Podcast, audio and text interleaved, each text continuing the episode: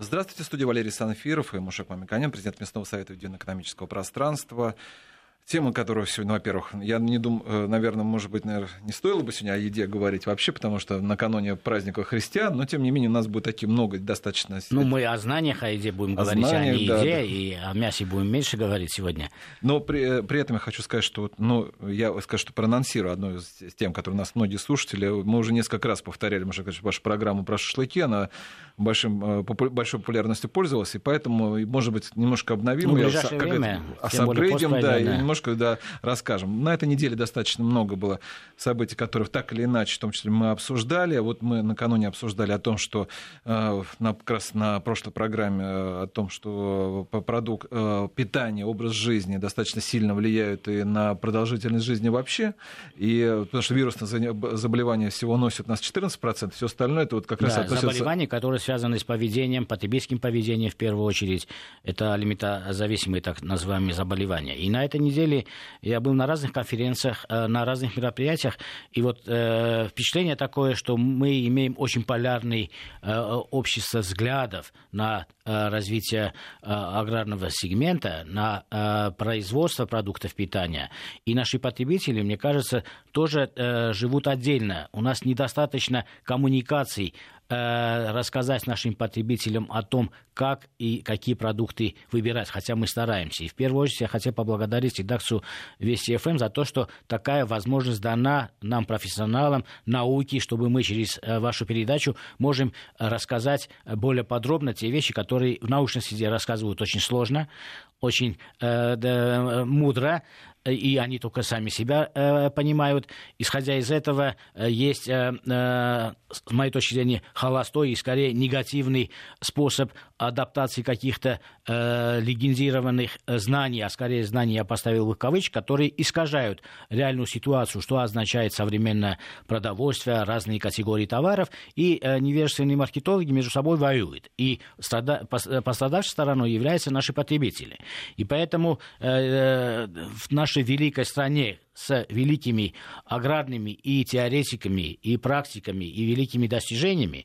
Вот вчера у нас были столыпинские э, слушания э, в Центральной э, научной сельскохозяйственной библиотеке, одна из крупнейших в мире. Там на самом деле фундаментальные исследования Вернадского, Вавилова, Петра Аркадьевича Столыпина, которые являются цитируемыми в мире и подражаемыми в мире. И, может быть, интересно, но в памяти мы все время должны помнить, что Россия, дореволюционная Россия, развела э, в 2013 году зерна больше, чем Америка, Канада, Аргентина вместе взятые. И имея такие традиции, имея такую школу, и э, реализовав те проекты, которые сегодня в импортзамещении являются феноменальными, с моей точки зрения, наши потребители недостаточно Э, могут этим пользоваться, потому что мы недостаточно популяризируем те знания, которые наши же академические институты нам э, преподают. Поэтому моя благодарность вашей редакции, что мы можем привлекать из научной среды людей, которые могут свое слово более простым, доступным образом Я донести до потребителей. Маша Клавич, а вот на носителях какие это библиотека? На каких? Она и цифруется, и на носителях очень э, хорошая библиотека в центре находится, ну, великолепная организация. Это как раз, э, как раз храм э, знаний. И многим кажется, что аграрный сектор достаточно э, прост, зачем здесь знания. Но я скажу, что достижения последних 20 лет строились не на том, что дайте деньги, как обычно э, аграрники до этого требовали, а э, дайте деньги под эти программы. Эти программы на самом деле были реализованы. Почему это сегодня очень важно? Потому что одновременно мы видим не очень хорошую статистику по здоровью и увеличению в отдельных регионах смертности населения. Многие э, придают этому политическое значение и социальный смысл, что реформа здравоохранения и так далее, уменьшение денег и так далее, и так далее. Но одновременно мы можем существенно сами себе помочь. Общество должно само себе помочь. И помочь это э, э, э знаниями самого детского подросткового возраста. Поэтому я бы хотел, чтобы мы систематизированно еще раз прошли по возрастным особенностям питания людей, питания детей, э, подростков, которые э, занимаются э, физическим трудом, спортом или меньше занимаются, как сохранить здоровье с молоду. И для этого нужны нам компетентные специалисты, которые могут адаптированно, простым языком нам сообщить, из каких категорий продуктов должны состоять питание здоровья наших детей, потому что статистика, которую говорили наши аналитики, мы знаем, что ожирение в общем население растет. Ну, это с ростом благосостояния, да. Все э, скажут, что нет, у нас сейчас э, э, крайне затруднены э, бюджеты домохозяйств, у нас мало, э, мало средств, но статистика показывает, что потребление белка, э, углеводов э, в России очень э, значимо. И более того, с точки зрения медицины, избыточное э, потребление животных жиров. И все время мы об этом говорим.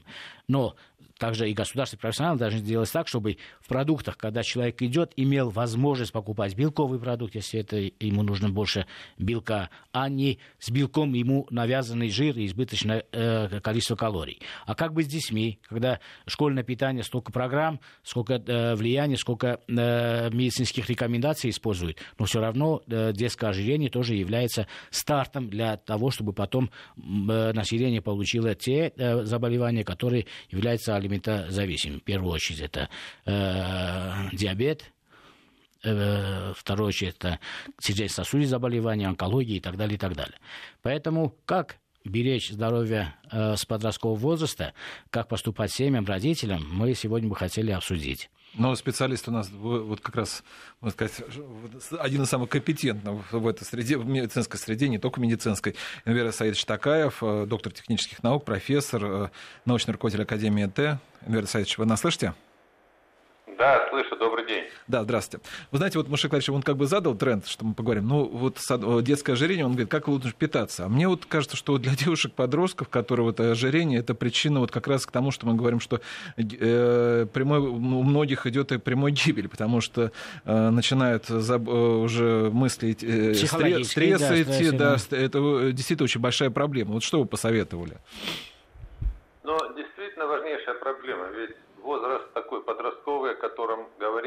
15-16 лет. Это возраст э, формирования основных систем организма, формирования желез внутренней секреции, костных, э, костного сустава э, и так далее. И важнейший фактор правильного формирования всех органов в организме – это правильное питание.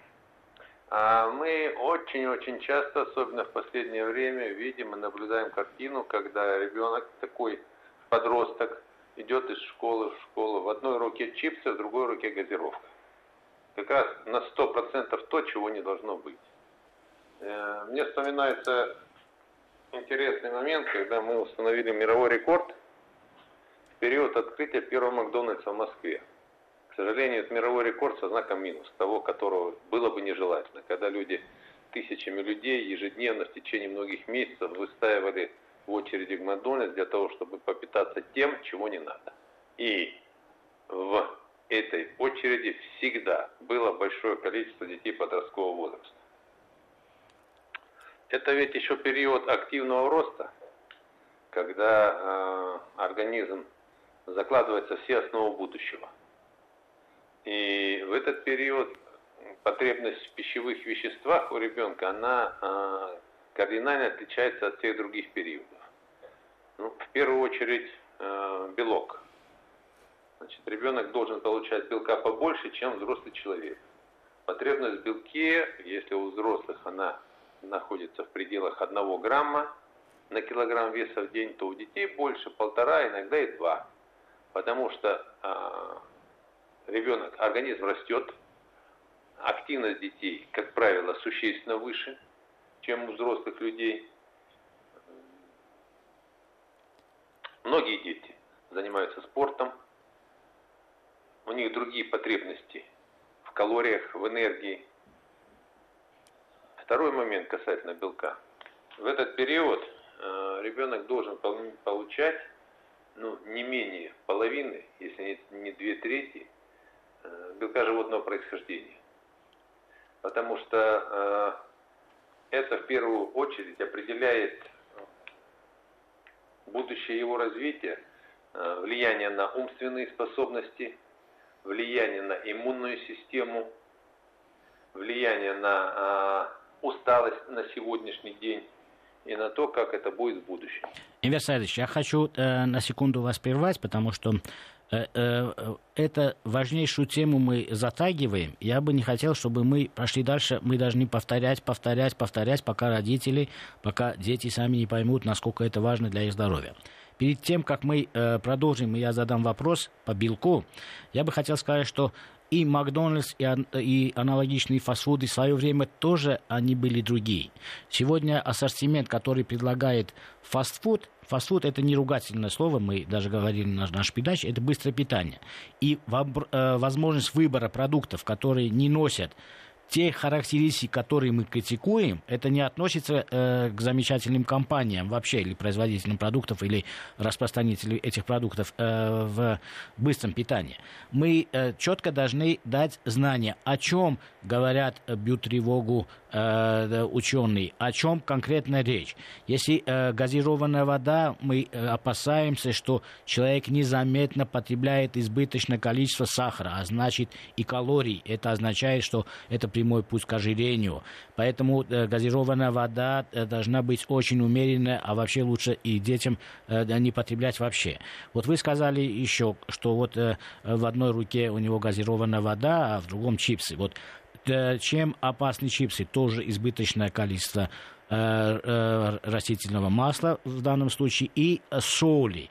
О соли тоже мы говорили в прошлой передаче, что мы сегодня в России переедаем в два раза э, норму соли. Вместо 5 грамм мы приедаем 10-12, что напрямую отражается на сердечно-сосудистую систему, которая потом влияет на такую плохую статистику. Мы сначала ухудшаем свое здоровье, потом от здравоохранения требуем еще больше денег для того, чтобы э, нас вылечить. Поэтому я бы хотел вот здесь совсем черно-белый сказать, что мы опасаемся.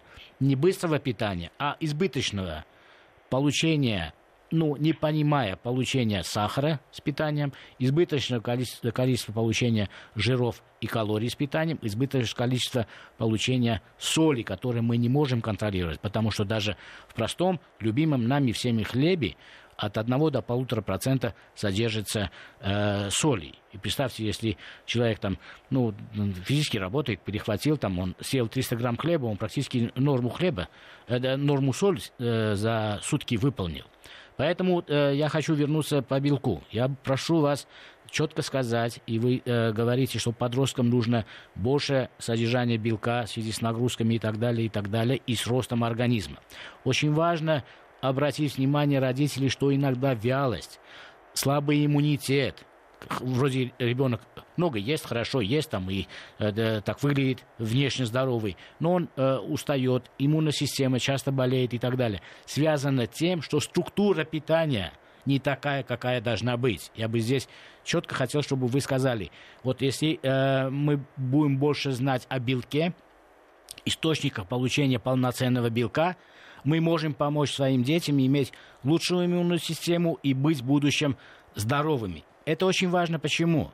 Потому что новые модные явления, которые э, мы э, не можем не поддержать или поддержать. Мы можем к ним относиться так или иначе, в, в разных семьях э, по-разному к этому относятся.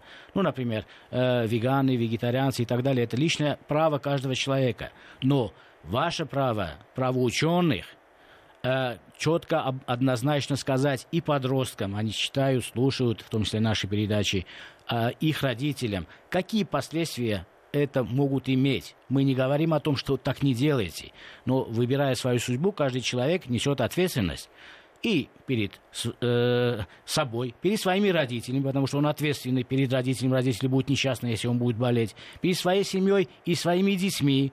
Это очень важно. И также он может воспитывать своих детей. И мы говорили на прошлой передаче о генетике и э, э, питании. И очень важно, если его прапрадедушка, мы очень любим ссылаться на нашу замечательную историю наших предков с точки зрения образа, их э, героизма, их трудолюбия, мудрости и так далее, но одновременно они формировались в другой среде, они потребляли, видимо, э, белки, то, что вы обозначаете. А сейчас э, модно стало уменьшать потребление белков. Вот, Пожалуйста, да. скажите, вот э, если э, вы вот э, сказали, желательно животных белков, вот почему желательно животных, а почему не достаточно да, кстати, растительных? Да. Вот это очень четкий вопрос, потому что многие не знают. Я вот на этой неделе тоже Почему действительно, Амир Да.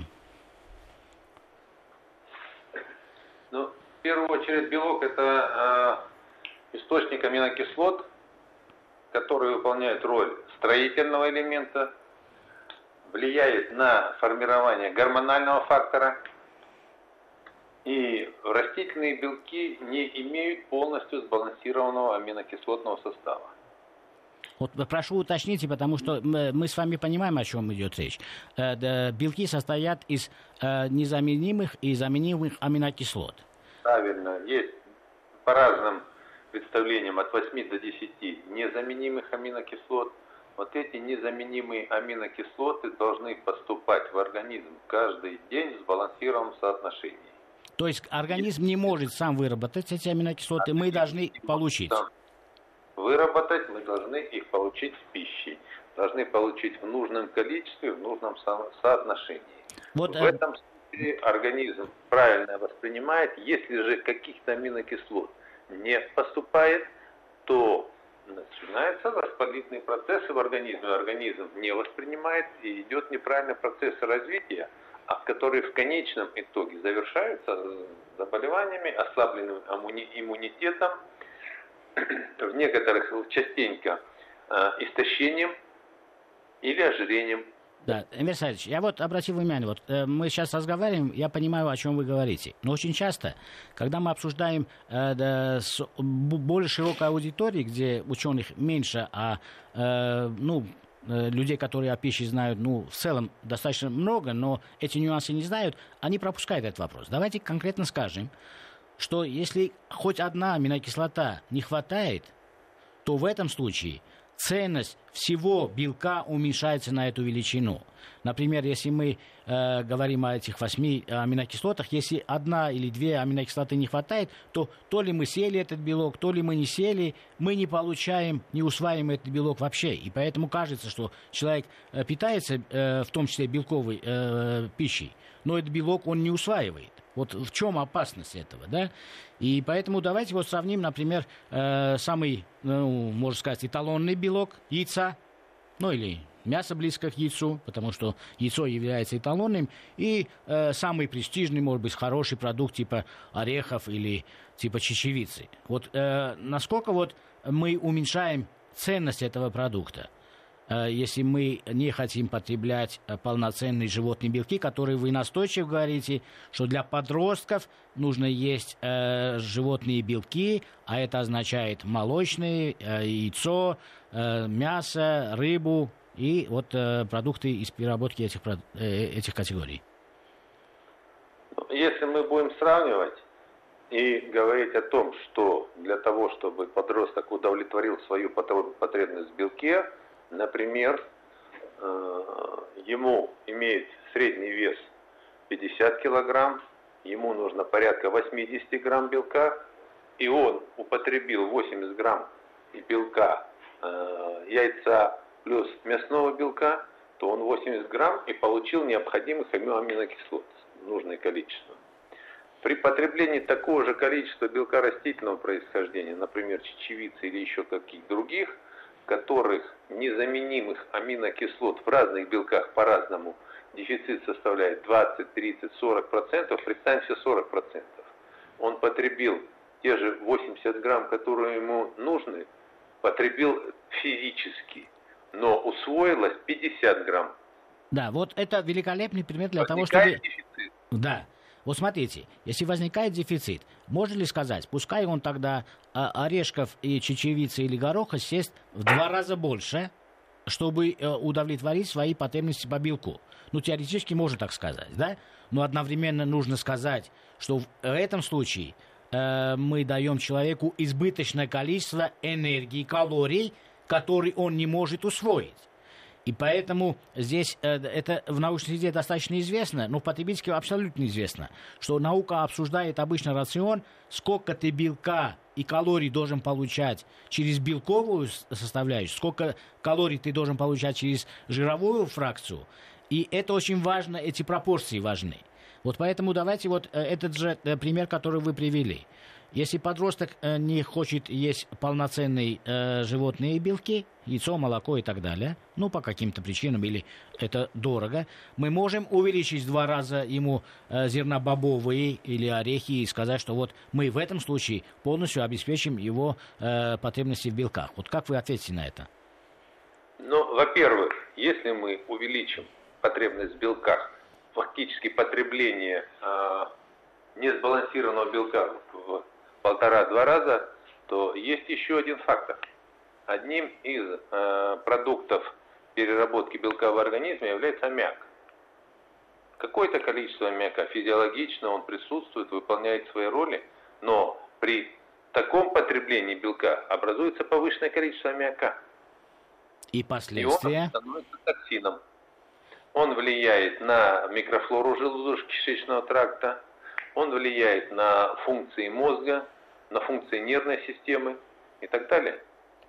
Да, и это означает... Из правильной пищи пища становится токси... источником токсинов. Я думаю, что у нас сейчас мы прервемся на новости. Напомню, что у нас на связи доктор технических наук, профессор Адмир Саидович Такаев, дважды лауреат государственной премии. И тему подросткового питания мы уже продолжим через несколько минут. Президент Местного совета единоэкономического пространства Мушек Мамиканян у нас в студии. Энвер Саидович Такаев, доктор технических наук, дважды лауреат государственной премии, один, научный руководитель Академии Т компании. У нас на связи по телефону. Вот мы говорили о подростковом питании. Это, вы знаете, здесь уже я хотел вернуться к вопросу о стрессе, потому что сейчас у школьников э, готовятся, которые на разных классах, уровнях все же экзаменационная пора, это состояние стресса. Я повторю, что у девушек тоже состояние стресса по поводу своего веса. О и поэтому что вы посоветовали в таком случае? Вот э, в питании, что вот изменить, может быть, или наоборот добавить, Инвер Стресс – это состояние характерное, к сожалению, для всех слоев населения, э, для подростков в первую очередь, поскольку наряду с экзаменами, наряду э, с большой физической активностью – есть еще много факторов, про которые мы не говорим. Личная жизнь. Да, да, конечно. Обострено, и есть такая проблема. Но э, один из факторов, касающихся питания в первую очередь, тот, которого вы коснулись, это желание хорошо выглядеть, модные тенденции, э, быть худыми, стройными, и в настоящее время среди э, подростков уже есть характерные явления, проявляющиеся в анорексии. Да, это другая крайность. Но э, есть стресс, который приводит э, к заеданию так называемого стресса, да? Например, человек да, нервничает, наоборот, он... правильно. Да. И анорексия, и ожирение. Да. А, а, причи... Стресс есть у ребенка, справиться он с этим не может, и подавляет свой стресс теми же чипсами, той же газировкой, сладким, конфетами, То есть шоколад. углеводный, углевод э, в первую очередь. Да.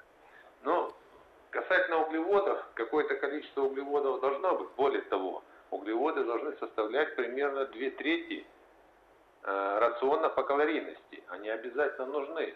Но это, какие это углеводы и в каком количестве. Вот давайте они... дадим прямые рекомендации. Э, какие углеводы из каких источников рекомендуются для подростков в первую очередь?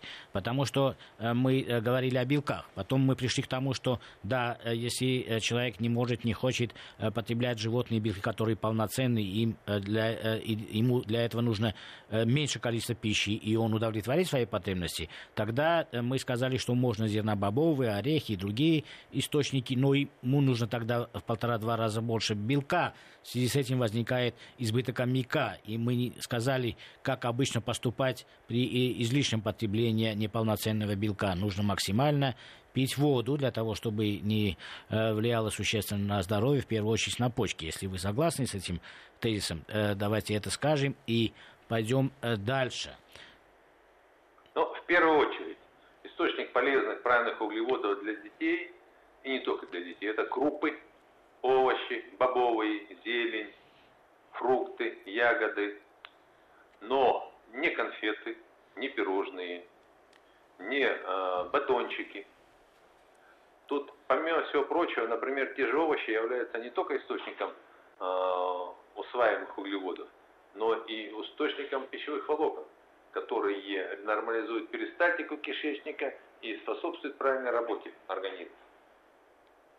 Э, вот э, многие диетологи, Эмир Савич, э, рекомендуют, например, в первой половине дня есть так называемые долгие углеводы для того, чтобы человек дольше времени не ощущал недостатку сахара и не хотел кушать. Вот для подросткового питания насколько это важно? Вот человека утром ребенка покормили, он идет в школу. Вот какие рационы лучше применять утром, потому что в школе тоже своя программа питания есть. Вот как, какие Но... типы углеводов утром правильны для подростков? И с какими белками сочетать? Мы видим достаточное количество а, правильно изготовленных завтраков из долгих углеводов. Но отмечу один момент. Чем отличается организм подростка от организма взрослого? Ускоренным метаболизмом. Та же самая пища, потребленная ребенком и взрослым, имеет разную скорость усвоения.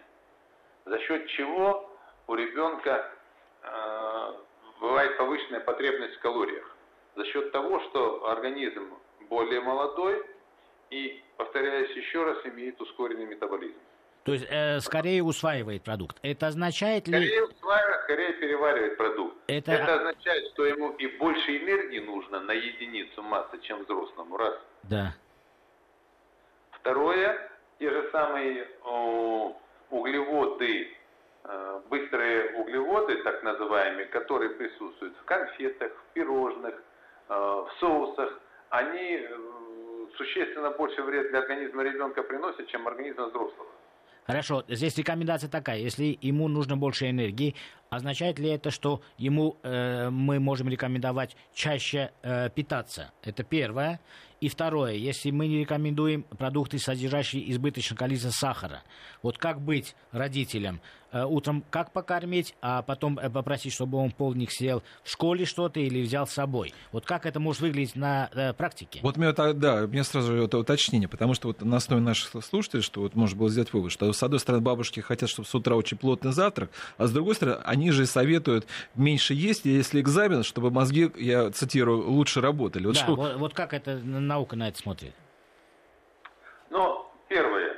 Э, конечно, желательно 4 э, дробное питание, как и для взрослых, так и для детей в первую очередь. Потому что, ну, к сожалению, мы взрослые не очень самоорганизованы. Дети, как правило, еще меньше самоорганизованы. Э, мы видим большое количество вендинговых автоматов и так далее, то и возможности купить чипсы, купить батончики, их намного больше, и дети, ну, к сожалению, чаще это употребляют. А, говоря о том, как правильно, правильно, опять же, и длинные, и недлинные по скорости усвоения углеводы уже и на завтрак должны они поступить. Потому что, повторюсь еще раз, скорость усвоения пищи у ребенка существенно больше, чем у взрослых.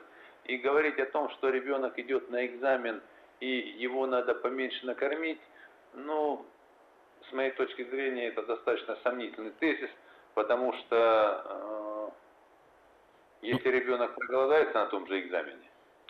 Да, но сонливость то... появляется, если плотно покормить. Поэтому, есть, может быть... Есть, ну, смотря как плотно покормить. Правильно покормишь, сонливость намного меньше. Да. Я хотел, чтобы мы немножко отошли в сторону от еще одного важнейшего компонента пищи – жиры. Для детей в первую очередь. Да. Ведь э, ну, чтобы прийти, э, прийти э, все-таки жирам, я бы хотел э, какие-то практические примеры, если вы не возражаете. Э, утром желательно мы определили, что каши или хлопья, которые имеют балансированный состав и состоят да. из тех углеводов, которые мы называем длинными, то есть они усваиваются чуть медленнее, и утром сразу же э, не хочется э, доехать до школы или э, и начинать думать о питании. Одновременно рекомендуется часть белка утренним потреблением не иметь это яйцо, молочные продукты, может быть, э, сосиска или э, какие-то мясные продукты, но это должно быть умеренно для того, чтобы распределить э, питание ребенка на 4 порции как минимум в день. Вот это могло бы быть нормальным стартом дня.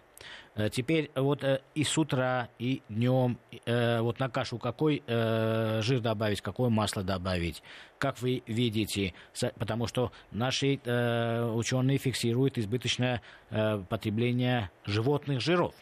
И поэтому одно дело на масло положить или на яйцо положить э, сливочное масло, другое дело на масло положить подсолнечное масло немножко. Вот как вы относитесь, э, как быть с маслом и почему масло важно, но до каких пределах оно важно и где мы начинаем перебарщивать?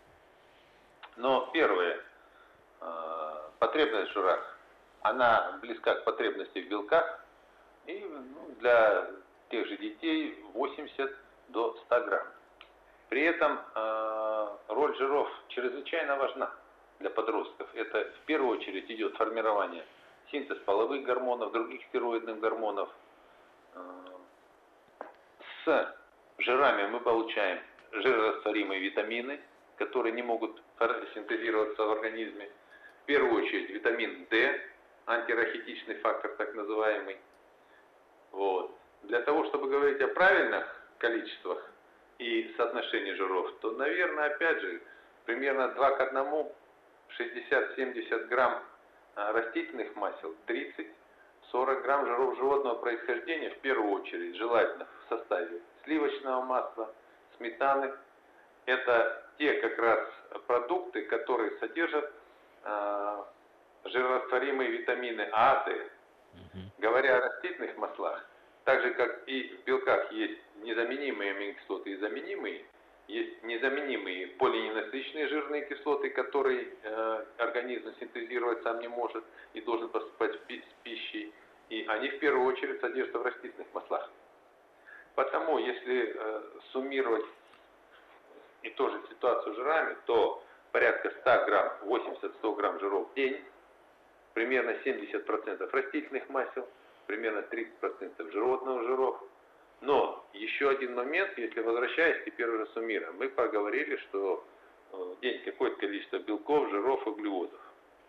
И пытаемся сформировать э, рацион завтрака, обеда. Ну, идеальная ситуация, когда завтрак, обед, ужин э, поступает в сбалансированном виде белки, жиры, углеводы. Но если упростить эту ситуацию, то примерно калорийности 1,1,4. На 1 грамм белка 1 грамм жира, 4 грамма углеводов. Энвер сейчас у нас прогноз погоды, и потом вы продолжите про порцию рассказывать. Мушак Мамиканин у нас в студии, Энвер Сайтович Такаев, профессор у нас на телефоне. Я бы хотел э, сделать э, очень важный э, промежуточный итог, потому что Энвер Сайтович очень важную вещь сказал. Нужно, чтобы э, пропорции поступления в организм белков и жиров приблизительно были одинаковые, потому что потребности подростков, я напоминаю, что мы говорим о питании подростков, чтобы сохранить здоровье э, в подростковом возрасте и далее, э, он сказал, что один к одному. Это означает, и э, из этого можно сделать практический пример, легко применимый. Не считать каждый раз, мы не говорим о сложных вещах. Посмотрите, если на единицу белка, а на каждой этикетке любого продукта от э, натурального яйца, кончая комбинированными продуктами кондитерскими, мясными, молочными, указывается белок. Государство заставляет производителей, это правильно, указывать э, состав, химический состав. Указан белок. Значит, на единицу белка желательно – чтобы был единица жира, но не более, потому что когда мы берем уже больше жира, то получается в данном продукте избыточное количество калорий. Да, конечно, нужно сказать, что э, рацион состоит из разных продуктов, где-то жира больше, где-то меньше, но очень важно, мы неоднократно об этом говорим, если вы покупаете белковый продукт, потому что жировых продуктов вы и так так много едите. Вот, например, сметана это не белковый, это жировой продукт, но люди воспринимают это просто как продукт питания. Поэтому ориентироваться нужно на эталон природный, на яйцо. В яйце на единицу белка приходится единица жира. И вот то, что университет сказал, что на кашу нужно положить 70%, например, растительного масла и 30%, например, животного, это не означает, что туда нужно положить сметану или э, сливочное масло. Если вы съели яйцо, то уже половина этого яйца уже содержит э, э, животный белок. Поэтому это очень такое грубое э, направление, в какой э, какую сторону нужно следовать для того, чтобы сохранить э, здоровье подростков, э, улучшить его иммунные свойства, э, предостеречь от усталости и сохранить его здоровье. Поэтому, исходя из этого, на каше желательно и мы рекомендуем добавлять растительные масла, если вы потребляете одновременно яйцо, и совсем капельку, можно сливочное масло или сметанки, совсем капельку, потому что у вас все равно по концу дня получится избыточное потребление жира, потому что статистика об этом свидетельствует. Мы об этом все время говорим. Что касается углеводов, очень важно, две трети, Инверсайд сказал, что мы должны по по получать от углеводов. Но имейте в виду, что углеводов тоже мы потребляем достаточно много. Здесь кашку съели, здесь пирожок съели, э, дальше булочку съели, хлеб съели. И, в принципе, мы от углеводов сегодня не страдаем. Они доступны, имеется в виду, что от нехватки углеводов мы не страдаем. Мы страдаем больше от нехватки белка и избытка калорий. Поэтому нужно избытки калорий в первую очередь уменьшать за счет уменьшения животного жира. И это будет самое правильное направление для того, чтобы сделать состав более подходящий, то, что рекомендуют наши врачи для подростков. Ну, Энвер Сайтович и Мушакмякана, Ларис, у меня вот вопрос э, такой практический. Вот смотрите, наша промышленность, к сожалению, не представляет каких-то вот таких продуктов, которые, о чем вы говорите. С одной стороны, Энвер Сайтович говорит о том, что не, не рекомендуется класть булочку сладкую, с другой стороны, мы знаем, что, э, ну, я себе плохо представляю, как школьник достает пучок зелени и жует с удовольствием для да, того, чтобы... А что, нам, а что такого случая нужно-то? А вот этот важный вопрос, который э, мы все время... Э, это Э, вот прикладное значение знаний, которые есть э, в э, отечественной науке, да и в мировой науке, и э, практическое представление о том, что означают наши продукты и что нужно производить, это и камень в огород производителей, и э, э, потребителям, что он может купить. Ему не дают возможность этого выбора. И вот это, на самом деле, э, раздражает меня как специалиста, когда я на научной конференции, с одной стороны, вижу, какие есть возможности, промышленники сидят, они тоже эти возможности видят, но они это недостаточно делают для потребителей, а э, потребители, даже те, которые знают, слушают нас или читают, или э, консультируют диетологов, не находят друг друга. Поэтому как-то их нужно объединить едиными знаниями и едиными продуктами. А почему это не происходит? Потому что жир дешевле, углеводы дешевле, и в каждом продукте производитель э, в меру экономических своих эгоистических интересов старается положить жира побольше и углеводов побольше. Поэтому прямая рекомендация. Смотрите на этикетку. Вы говорите, не производит в достаточном количестве. Но можно ли такие продукты выбрать? В любой категории я скажу, где на единицу белка приходится единица жира. Вот яйцо, творог, весь градуированный, сколько жира и сколько белка там на этикетке написано. Мясных не выведено, к сожалению, мы миллион раз говорим, на этикетку крупно, но все равно там написано, сколько белка, сколько жира. Если вы покупаете ветчины, там э, меньше жира, чем белка. Если вы покупаете специализированный э, да, спецзаказ, они сами для себя тоже делают, э, мясники, продукты, которые содержат э, меньше э, э, жира, чем белка, вот такие продукты нужно выбирать, покупать, они будут тогда появляться все больше и больше. Спрос тоже должен поддерживать разум разумное развитие э, в переработке. Маша а вот, Вера а вот вы что порекомендуете? Вот в рюкзак положить школьнику, бабушке?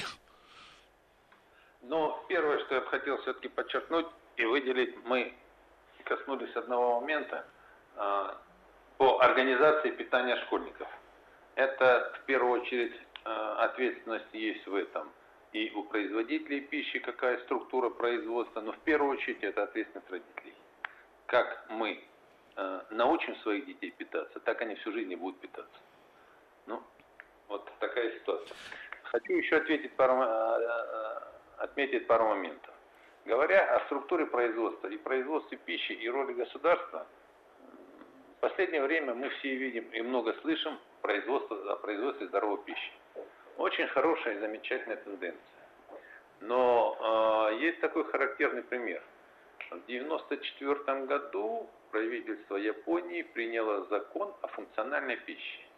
И функциональное питание приравняло к фармпрепаратам по значимости и по отношению к государству с точки зрения регулирования, с точки зрения льгот и так далее. А, буквально в течение короткого времени развилось несколько сот производств функциональных продуктов питания.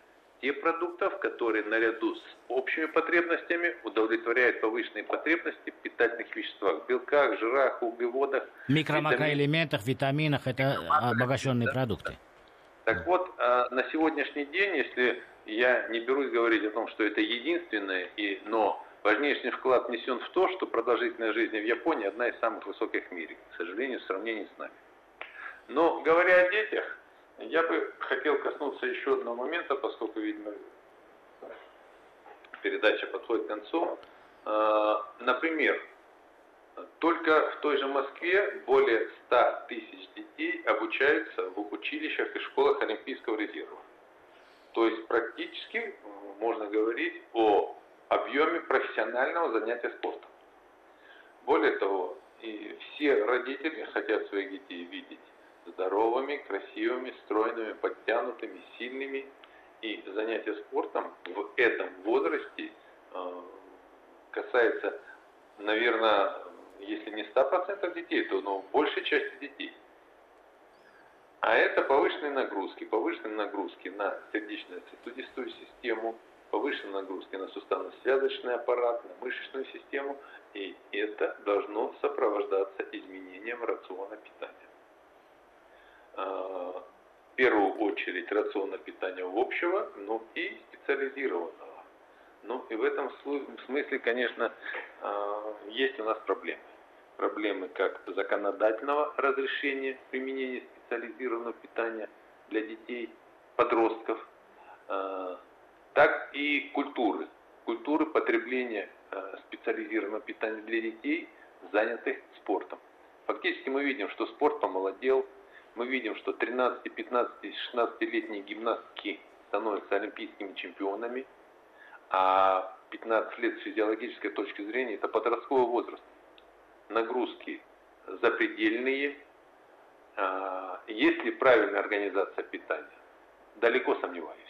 Вот это такой очень острый вопрос, который стоит и который ну... А какие прямые рекомендации, Миша Садович, мы можем сделать? Вот я, какие... Маша я думаю, что нам надо уже подводить итоги, потому что я понимаю, что да. у меня вот вопрос, который э, Конвер Садович хотел задать по поводу дефицита внимания, вот как раз э, касалось американской гимнастики. Но я думаю, что мы ответим на это в следующей программе. И вот вы сейчас, Маша Садович, подводите у нас уже минутку на подведение итогов. Что вы сделали, какие э, выводы? Ну, я бы вот на ваш вопрос ответил, что бабушке положить в рюкзак. Я бы сказал, что если термическая возможность есть, то есть это не жарко, то этот контейнер дойдет до школы, и э, ребенку полезно, конечно, школьное питание есть. А если э, это вне школы, конечно, ему самое ценное и полезное яйцо, если он, он не имеет аллергии.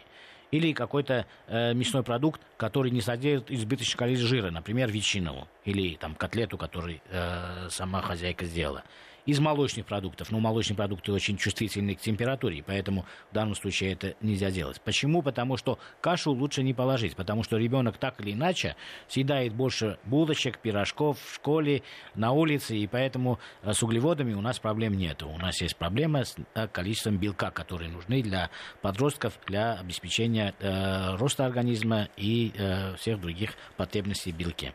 Я хочу сказать, что вот на, в связи с праздником э, христиан, наверное, вот что касается яйца, то вот на ближайшую неделю, то точно в рюкзак-то школьника можно будет положить без, без, вполне без проблем. Я благодарю Эдмира Саидовича Такаева, доктор технических наук, научного руководителя Академии ТЭМ, Мамиканян, президент местного совета единоэкономического пространства. Программу провел Валерий Санфиров. Всего